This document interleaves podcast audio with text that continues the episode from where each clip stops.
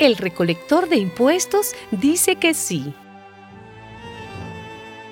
Después fue Jesús otra vez a la orilla del lago. La gente se acercaba a él y él les enseñaba.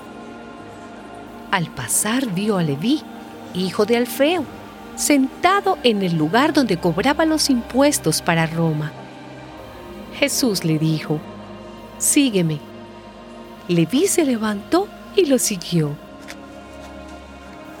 Sucedió que Jesús estaba comiendo en casa de Leví y muchos de los que cobraban impuestos para Roma y otra gente de mala fama estaban también sentados a la mesa junto con Jesús y sus discípulos, pues eran muchos los que lo seguían. Algunos maestros de la ley que eran fariseos, al ver que Jesús comía con todos aquellos, preguntaron a los discípulos, ¿cómo es que su maestro come con cobradores de impuestos y pecadores? Jesús lo oyó y les dijo, Los que están sanos no necesitan médico, sino los enfermos. Yo no he venido a llamar a los justos, sino a los pecadores.